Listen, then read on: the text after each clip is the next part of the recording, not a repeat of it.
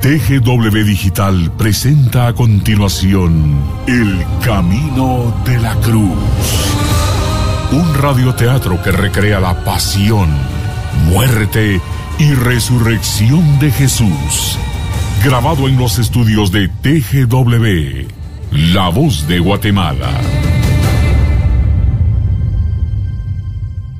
Episodio 2. El lavatorio de pies.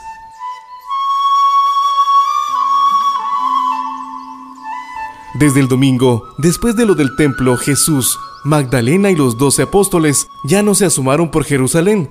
A Jesús lo buscaban por la ciudad y todos estaban en peligro.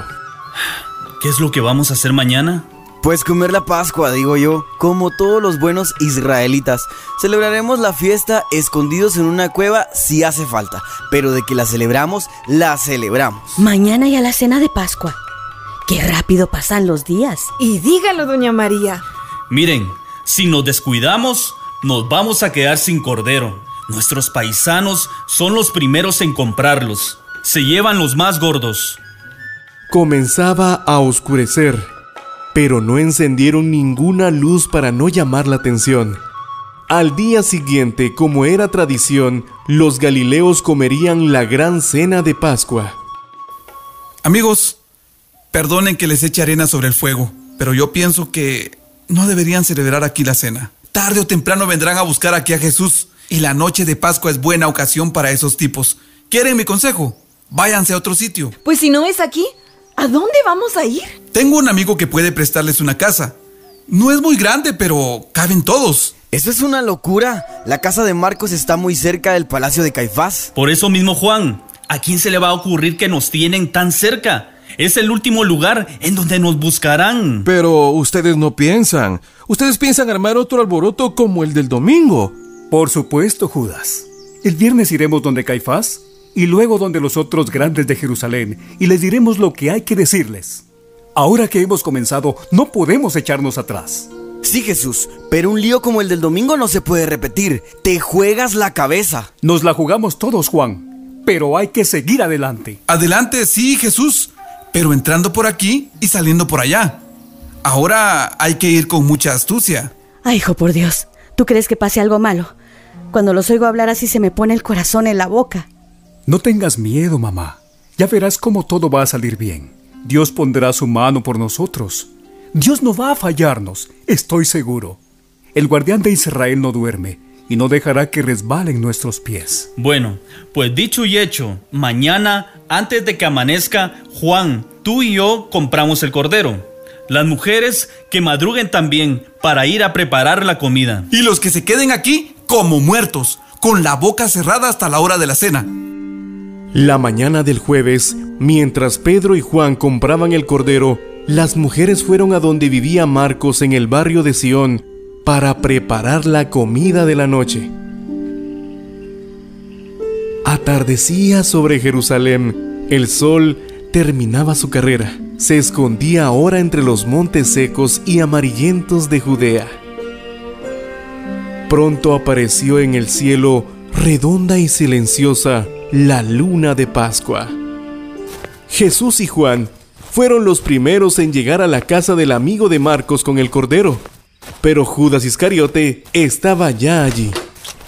Judas, viniste temprano. Sí, maestro, pero iré a buscar a Felipe para traer el vino. Ya volvemos. Judas salió torpemente por la puerta con la mirada nerviosa y las manos temblorosas. Juan lo vio con un desaire de desconfianza y se dirigió a Jesús. Jesús, em, tengo que hablarte de un asunto. Dime, Juan. Aquí está pasando algo raro. Y mm, la cosa es con Judas, no sé, pero el Iscariote no está jugando limpio. El martes lo vieron hablando con Barrabás y otros del movimiento, y lo han visto salir también de casa del jefe de la guardia del templo. ¿Cómo sabes tú eso, Juan? Me lo dijo ese amigo mío que trabaja ahí de criado en el palacio de la casa de Caifás. ¿Desconfías de Judas? La verdad, sí. Yo también, Juan. Pero no estoy seguro. No puedo creer que el Iscariote nos haga una mala pasada. Ni yo, Jesús, pero todo puede ser. Vigila a Judas entonces, no lo pierdas de vista. Si el Iscariote se trae algo entre manos, lo vamos a enfrentar.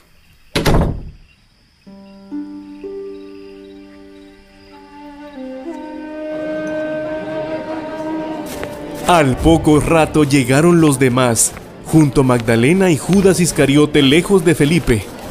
Magdalena extendió sobre el piso de madera varios mantos de pajilla trenzada, y como ya estaba oscuro, Pedro encendió las siete mechas del candelabro ritual y lo puso en el centro de la habitación. Los demás ayudaban en la cocina para traer las jarras de vino, las tortas redondas de pan ácimo, los cuencos con la salsa picante y los trozos de cordero con unos platos de barro. Jesús, bendice la comida. Bueno, oremos todos. Bendito sea Señor Dios del universo y Rey del mundo, que das a Israel una fiesta para alegría y bendice estos alimentos que vamos a comer. Después del primer salmo con que se iniciaba la comida pascual, todos se quitaron las sandalias y se sentaron en el suelo, sobre los mantos alrededor de las trenzas de paja. Estaban los doce, Magdalena y Jesús. Las pequeñas llamitas del candelabro, movidas por la brisa de la noche, les iluminaban las caras. Y ahora para comenzar, un primer brindis, compañeros. ¡Que viva el Cordero Pascual! Y las manos que lo cocinaron. Espérense. Jesús se levantó y trajo el cuenco lleno de agua y una toalla. Está bien, vamos entonces con los lavatorios, pero habrá que lavarnos todo, hasta los pies. Jesús, dame eso a mí, ve tú a sentarte. No, María. Déjame ayudar. Entonces Jesús se acercó a Felipe, se amarró la toalla en la cintura y se agachó. Bueno, Felipe, pásame esos pies sucios para acá. Pero Jesús, si era broma.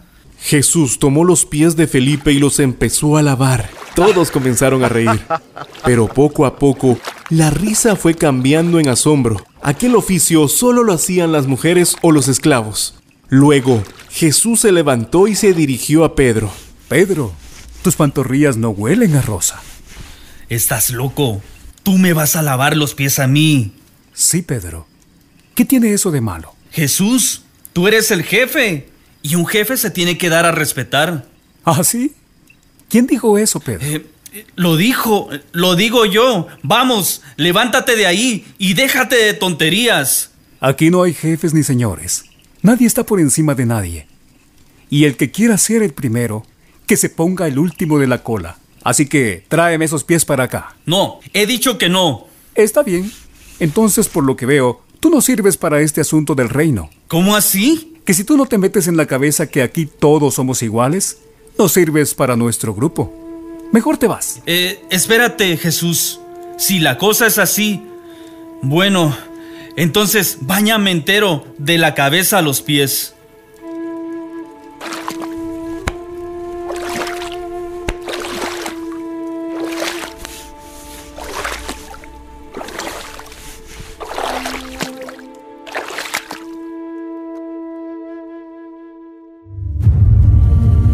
TGW Digital presentó uno de los episodios de El Camino de la Cruz.